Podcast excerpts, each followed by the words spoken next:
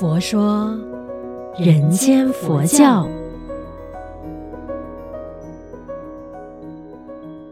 你好，我是主持人碧芝吉祥，佛法生活化，生活佛法化。今天我们来聊。偶像啊，一讲起偶像，你自己心目中的这个定义是什么呢？哎，就是呢，跟歌影视有关系的这一些哦，甚至到现在呢，都是网络红人呐，YouTuber 啊，或者是小红书博主啊，或者是呢，呃，反正 TikTok 啊，反正呢，他的数字来决定他是不是成为了别人的偶像。但在我们的那个年代，我们对于偶像的定义呢，就是哎。歌手们就会是可能变成是我们的偶像，因为每天都听他的歌啊，或者是诶非常的崇拜他啊等等，其实就是成为了我们可能在诶年轻时候诶你没有一个方向，没有一个榜样可以学习的时候呢，这些歌手啊就成为了我们的偶像。但是在佛教里面，我们有没有偶像呢？我们来听听星云大师怎么说。这篇文章呢，它的标题也是很直截了当，就叫偶像。他说啊，常有人批评佛教徒拜偶像，我觉得这句话是不对的。人要有偶像观念，才有学习、效法、尊敬的对象。中国儒家有位见贤思齐，若心中没有偶像，就没有学习的对象。偶像有形式上的偶像，有观念上的偶像，可以说每一个人都有偶像的崇拜。不崇拜偶像，形式上的、观念上的偶像都没有了，则人生何所依附？因此，偶像的观念人人都有。例如，有人把你父母的照片用脚踩，你一定会很生气地问他：为什么侮辱我的父母？那只是一张纸，计较什么？你一定说那是我的爸爸、我的妈妈，因为它具有一个代表性。又如不讲崇拜偶像的耶稣教，也绝不容许耶稣像十字架被亵渎。这就表示啊，他们也有偶像的观念存在。还有，同样一块布做成鞋子就穿在脚上，做成帽子就戴在头上。如果有人反将鞋子戴在头上，你一定觉得很脏。一块布做成国旗，就有人愿意为它牺牲生命，因为它代表的不再是一块布、一面国旗，而是一个国家民族心中的价值。这都是偶像的观念。在佛学院求学时，我常听学长提到太虚大师、弘一大师、元婴大师、虚云和尚等高僧大德的事迹，他们讲得让我心向往之。虽然这些大德我没见过，可是他们却一一浮现在我的面前，让我这一生呢不敢放任随便，因为这些大德都在看顾着我。所以呢，当融会了大德的点点滴滴，就会知道将来应该走什么路。因此，心中建立了圣贤偶像的观念，也是重要的人格教育。我觉得现在的年轻人应该要树立偶像的观念，要有学习的榜样，要亲近五十位善知识，记住他们说过的话语，并进而学习效法。不过呢，虽然佛教在随顺世间法上主张人要有偶像的崇拜，但在第一义谛的教义里则没有偶像的观念。正如一个人过河时需要船筏，一旦过了河，就不必背着舟船走路了。唐朝的丹霞天然禅师因为天气寒冷，有一天就将佛殿里木刻的佛像拿下来烧。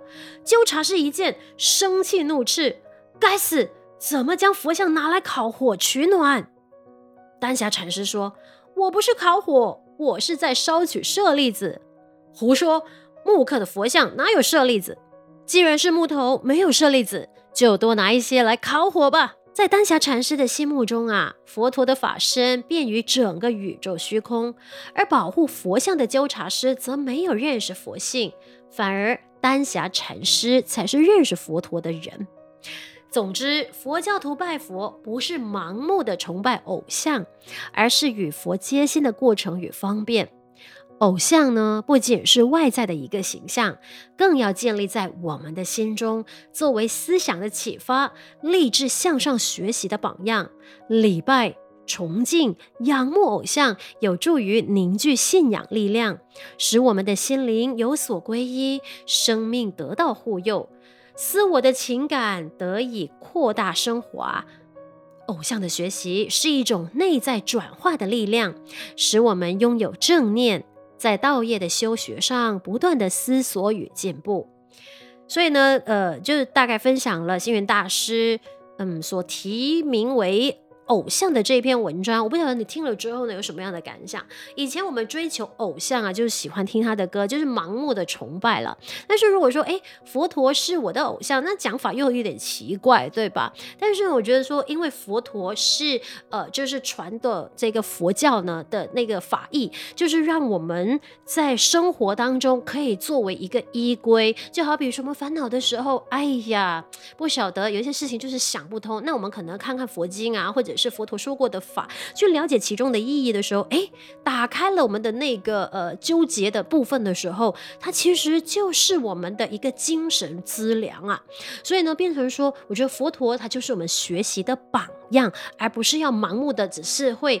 麻木的崇拜，觉得哦，佛陀好厉害呀，就这样子而已。当然，佛陀也的确很厉害，所以呢，我不会说，哎，佛陀是我的偶像。但是我觉得说，佛陀和菩萨们都是我的精神依靠。就好比如说，我们嗯、年轻的时候了，求学时期啊，哦，我为了要考好成绩，然后我就求佛拜佛。但是我不会忘记，我同时间我也要努力读书啊。我不是只是求在呃，就是跪在佛前说啊，佛佛菩萨，你保佑我，就是呢，呃，可以。得到好成绩，然后我什么都不做，就是书也不念，就觉得说哦，佛陀菩萨会保佑我拿到好成绩，这是不可能的事情吧？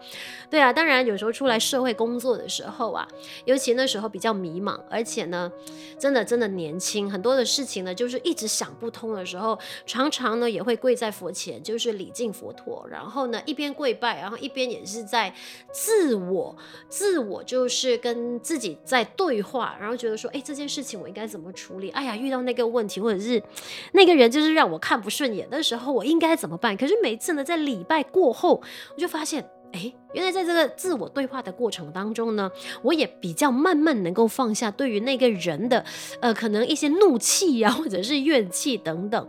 是，所以我会觉得说，生活中真的有很多的挑战，但是呢，我一直觉得他没有过不去的坎。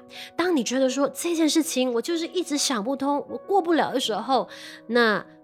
可以建议你呢，就是有家里有佛菩萨像的话呢，就是可以去跪拜礼拜。当然，如果没有的话，没事啊。就好比呃星云文章里面提到的，佛在虚空法界，只要心中有佛法，其实呢就是一盏指路明灯，让你呢对于某些事情可以花一点点时间去自我消化，然后呢再慢慢的放下。当然，如果再过不了的话，哎，可以到道场去见见法师们呐，跟法师聊一聊。因为法师学习的肯定比我们多，然后呢，可能经法师的一句话，诶，就为你解开迷思。当然，法师肯定帮不了你，只不过他在呃那个言语上、建议上，他可以给你一些的。提点，所以法师们就是我们的导师啊，对，所以我就觉得说呢，佛法它的那个嗯伟大跟那个法义，基本上它就是成为我们的一个精神依靠、精神资粮，最主要是让我们的心升起定力，有智慧去化解危难，迎接任何挑战。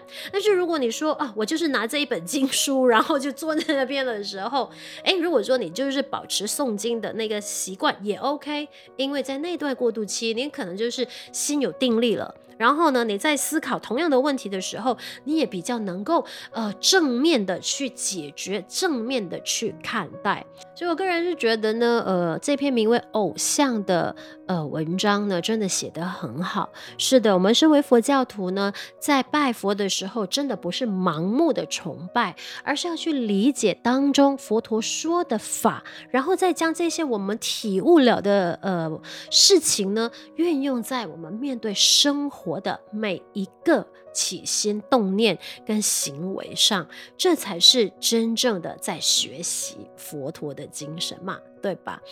好，那今天呢，我们就一起来学习将佛法生活化，生活佛法化。也欢迎你分享我们佛佑 Podcast 呢给身边的人。